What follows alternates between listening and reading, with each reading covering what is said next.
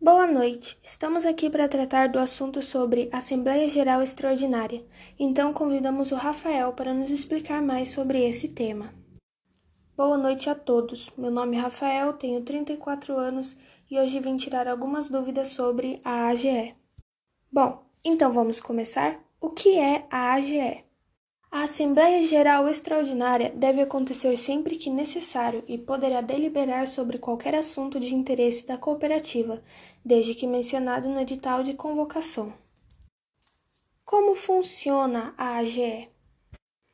Basicamente, as Assembleias Gerais Extraordinárias são realizadas obrigatoriamente pelo menos uma vez por ano constam em discutir assuntos como reforma do estatuto, mudança do objeto da sociedade, fusão, incorporação ou desmembramento da cooperativa, aprovação de, da prestação de contas dos órgãos da administração, destinação das sobras apuradas ou rateio das perdas, eleição e posse dos componentes da diretoria e dos conselhos quando findar o mandato, fixação do valor dos honorários e gratificações dos membros da diretoria e dos conselhos.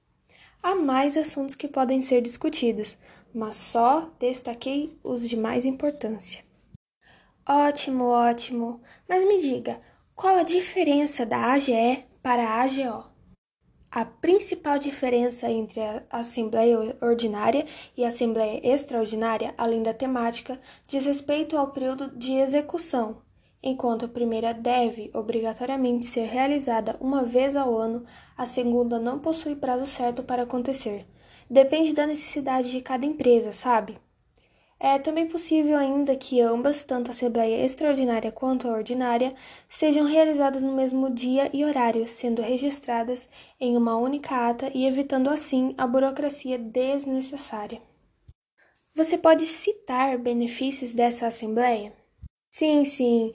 É fundamental porque permite debater temas com urgência, sem a necessidade de se aguardar por datas específicas delimitadas pela lei. Mais do que analisar isto ou aprovar aquilo, através de objetos essenciais ao sucesso de ambos individualmente ou em conjunto. Por hoje é só, pessoal. Agradecemos a sua presença, Rafael, e a participação dos nossos ouvintes. Tenham uma boa noite.